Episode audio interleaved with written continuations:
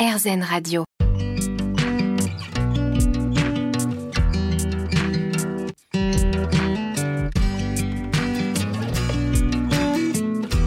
L'instant présent Aurélie Godefroy.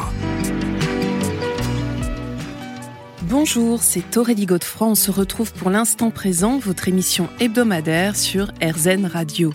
Avec nos invités, nous comprenons l'importance de se poser en conscience, de s'ancrer, de méditer, de mettre sur pause dans notre vie quotidienne pour mieux vivre les différentes problématiques que nous pouvons rencontrer, que ce soit au niveau personnel, professionnel ou encore émotionnel. Et j'ai l'immense bonheur d'accueillir aujourd'hui Claire Latour. L'instant présent Aurélie Godefroy. L'instant présent sur RZN Radio avec donc aujourd'hui Claire Latour. Bonjour. Bonjour. Alors, vous venez de publier Objectif Glow Up, c'est aux éditions Exergue. Qu'est-ce que ça veut dire Glow Up? Alors, Glow Up, c'est plutôt un terme qu'on voit euh, à la base aux États-Unis, qu'on a vu vraiment émerger aux États-Unis et qui voulait à la base dire euh, vraiment le, le, concept, en fait, c'était la transformation physique euh, assez banalisée du, entre guillemets, on est moche et d'un coup on devient beau, vraiment de façon euh, purement physique. Et moi, j'ai voulu justement euh, le, aller plus loin sur cette notion-là et justement aller sur vraiment euh, toute la partie physique, bien sûr, mais d'abord dans un premier temps toute la partie dans la tête, mindset, donc état d'esprit, et vraiment voir ça de façon plus à 360 et pas juste rester axé sur le côté physique. Mmh, qui peut être aussi très superficiel quelquefois. Exactement. Alors, euh, vous êtes euh, influenceuse. Euh, vous allez nous expliquer ce que c'est, parce que c'est vrai qu'on entend un petit peu ce terme utilisé à tort et à travers. Donc moi, j'aimerais vraiment comprendre ce que ce que c'est. Vous avez combien de followers? Alors j'ai une communauté qui est assez différente sur tous les réseaux sociaux. Euh, là, actuellement, je dois être à peu près à 700 000 quand on cumule un petit peu euh, tous mes réseaux sociaux, donc 700 000 personnes.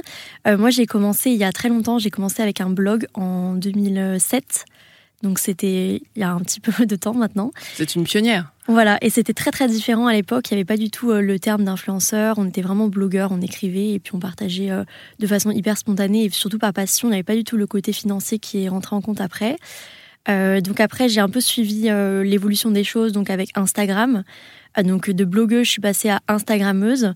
Et après, donc on m'a donné le nom de influenceuse. Influenceuse, je sais pas parce que du coup ça veut dire qu'on influence des gens.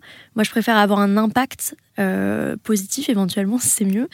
Mais c'est vrai que moi, je préfère le terme de créateur de contenu parce que le problème avec influenceur et créateur de contenu, c'est qu'on a un peu mélangé avec la télé-réalité et euh, des pratiques qui peuvent être un petit peu euh, parfois frauduleuses, etc. Donc c'est vrai que moi je préfère le terme de créateur de contenu. Mmh, d'accord, oui, c'est important de le préciser. Mais alors, euh, quel contenu justement Qu'est-ce que vous mettez en ligne De quoi vous parlez? Alors moi, vraiment, ma thématique donc, sur laquelle je me suis spécialisée, c'est justement les conseils Glow Up, donc qui englobent à la fois du développement personnel, mais aussi des conseils beauté et des conseils mode un peu plus classiques qu'on peut voir plus facilement dans la création de contenu euh, quand on pense justement aux influenceurs. Alors, euh, vous dites qu'en fait, euh, bah, vous ne souhaitez pas être la meilleure version de vous-même, c'est ce que vous dites en préambule de ce livre. pourquoi vous insistez là-dessus? Parce que je trouve que c'est un terme qui est un petit peu culpabilisant. Et ça voudrait dire qu'on n'est jamais assez et qu'on doit toujours chercher plus, plus, plus. Et je pense qu'on est déjà dans une société de surconsommation pour tout, y compris dans le développement personnel et dans l'affirmation de soi, le développement de soi. Et je trouve que justement, avoir un regard en soi, enfin envers soi qui qui, euh, qui a un regard bienveillant, c'est quelque chose de vraiment important. Et je trouve que justement, euh, ne pas chercher sans cesse à être la meilleure, meilleure version, mais juste apprendre à être mieux avec déjà ce que l'on est et la base que l'on a, c'est quelque chose de très important. Et c'est pour ça que pour moi, c'est J'aime pas trop le thème, le terme de meilleure version de soi-même parce que je trouve qu'il veut un peu rien dire en fait. Mmh. Oui, on pense à la série forcément de, de Blanche Gardin euh, qui avait été faite sur Canal+, la meilleure version de moi-même, euh, qui était une caricature justement de, de ce développement personnel un peu à tort et à, et à, travers. Alors effectivement, vous dites que Glow Up vient avant tout de, de l'intérieur. Euh, ça commence par faire la paix avec soi-même, c'est ce que vous dites, l'acceptation de soi. Et vous évoquez également la loi de l'attraction. Qu'est-ce que c'est? La loi de l'attraction, c'est qu'en fait on attire l'énergie que l'on que l'on renvoie.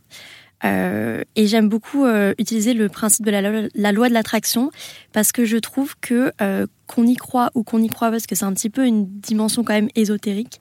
je trouve que de voir les choses comme un petit peu un aimant, Donc ses actions, sa façon de parler, sa façon d'être, sa façon de se comporter avec les autres, se rendre compte qu'en fait on est des aimants et qu'on a une, énergie qu'on renvoie aux autres et qui fait qu'on attire la même énergie, c'est quelque chose de super important. Et même si je peux comprendre le fait qu'on n'accroche pas forcément à ce terme-là, peut-être on n'est pas obligé d'appeler ça loi de l'attraction, mais juste imaginons-nous comme des aimants et essayons d'attirer euh, ce que l'on veut en étant déjà ce que l'on veut. Mhm. Et comment ça peut se traduire au quotidien? Alors au quotidien, ça peut être déjà par exemple le sourire. Euh, si on veut avoir des relations agréables avec les gens, je pense que euh, déjà regarder les personnes quand on leur parle, donner des sourires autour de soi, que ce soit par exemple dans des petites actions du quotidien, dans le métro, on rentre le métro, on croise le regard de quelqu'un, pourquoi pas sourire et plutôt que faire la gueule comme on fait souvent. je pense que c'est des choses, vraiment des petites actions comme ça, additionnées au quotidien, qui vont faire que euh, on voit des vrais changements dans sa vie.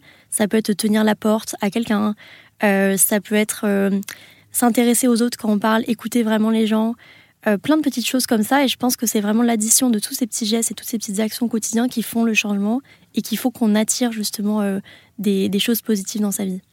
On se retrouve dans quelques minutes. L'instant présent Aurélie Godefroy. L'instant présent sur RZN Radio, votre émission hebdomadaire aujourd'hui avec Claire Latour, euh, qui nous parle de son livre Objectif Glow Up. Alors, euh, c'était important, effectivement, de commencer par l'intérieur. Hein. Euh, d'ailleurs, vous insistez beaucoup là-dessus avant qu'on aborde l'aspect un petit peu plus physique, bien-être. alors, pour cultiver justement notre intériorité, vous préconisez l'utilisation du Vision Board. Alors, Qu'est-ce que ça veut dire et comment est-ce qu'on peut faire? Alors un vision board, donc c'est euh, en traduction euh, littérale euh, tableau de vision. Il y a plusieurs façons de le faire. Moi, c'est quelque chose que je fais depuis 10 ans maintenant, donc ça fait très longtemps, et qui m'aide beaucoup pour pas mal de choses. Déjà pour me avoir une direction et donner des directions à un petit peu mes objectifs de vie, et aussi pour avoir ces objectifs toujours en tête.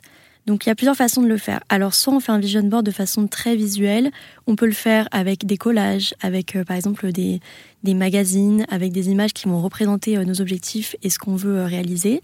Donc concrètement c'est quoi? C'est quelque chose qu'on colle au mur? Alors, il y a plusieurs façons justement de le faire. Soit on peut en faire un, par exemple un tableau qu'on va venir afficher chez soi. Et moi, c'est quelque chose que j'aime bien parce que je trouve que ça nous sort un petit peu du côté virtuel justement, écran. Et je trouve ça pas mal d'être dans l'activité aussi un peu manuelle. Donc, par exemple un tableau qu'on va venir mettre au-dessus de son bureau, euh, ça peut être quelque chose de, pas mal. Autrement, on peut le faire aussi sur un ordinateur avec euh, des applications de collage qui sont très faciles à trouver et gratuites. Et à ce moment-là, on peut le mettre en fond d'écran, euh, par exemple sur son ordinateur, sur son téléphone. Moi, c'est un petit peu les méthodes que je, que je préconise, mais ça peut être très bien de la peinture, ça peut être des dessins. Il y a plein de façons en fait de le faire et il n'y a pas qu'une bonne façon. Je pense qu'il faut vraiment que ça soit un travail qui soit assez personnel. Mmh. Et donc qui nous rappelle nos objectifs de manière constante, quoi. Exactement. Donc moi, je conseille de faire d'abord une liste de ce qu'on veut dans sa vie, euh, les objectifs, les directions qu'on veut donner.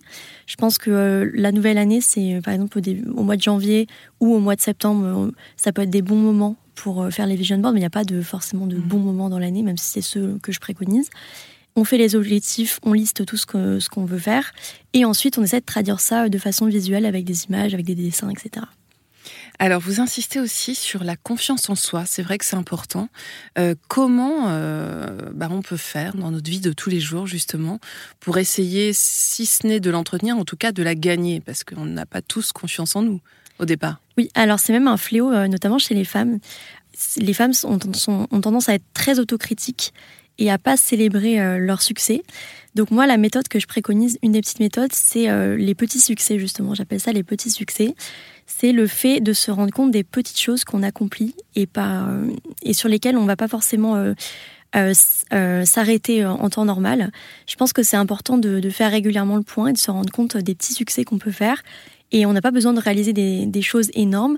Ça peut très bien être juste j'ai réussi à prendre la parole à une réunion alors que c'est quelque chose qui me met mal à l'aise, par exemple. Euh, j'ai pu faire du piano, par exemple, devant euh, quelques personnes.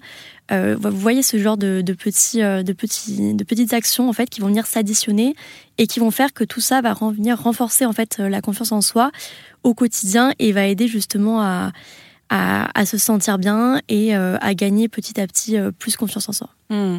Et vous dites aussi que c'est important de faire attention aux mots, c'est-à-dire au discours que l'on tient vis à -vis de nous.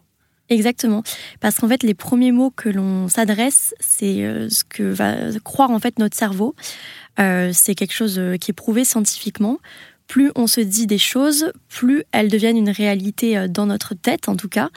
Euh, et souvent, ça a un impact même sur notre vie. Euh, et, c'est vrai que les mots avec lesquels on, se juge et les mots que l'on se dit, par exemple, quand on se regarde le matin dans le miroir, c'est des mots qui vont nous rester en tête, consciemment ou inconsciemment, et qui vont avoir un impact sur notre vie. Hmm. Donc c'est vraiment important. oui, au niveau de la formulation. Exactement. Et alors, euh, bon, bien évidemment, c'est pas toujours facile, mais ce qui est essentiel aussi, c'est sortir de sa zone de confort. Alors, euh, est-ce que vous avez euh, quelques pistes à nous donner? Alors, pour sortir de sa zone de confort, encore une fois, on va être sur les petits pas cette fois-ci. toujours petit par petit, c'est hmm. vraiment mon système de méthode. ne pas voir toujours trop gros et commencer par des petites actions. Et les petits pas, ça peut être, par exemple, aller faire un un, petit week-end euh, toute seule, euh, plutôt que d'avoir besoin euh, de toujours venir accompagner de quelqu'un. ça peut être tenter une nouvelle activité, par exemple sportive, artistique. voilà, c'est des, choses comme ça, mais des petites activités, des petits pas qui vont encore une fois venir renforcer petit à petit, sans nous en forcément rendre compte tout de suite, venir justement nous sortir de notre zone de confort, de la même façon que la confiance en soi, ça marche petit à petit avec des petites actions aussi. On se retrouve dans quelques instants.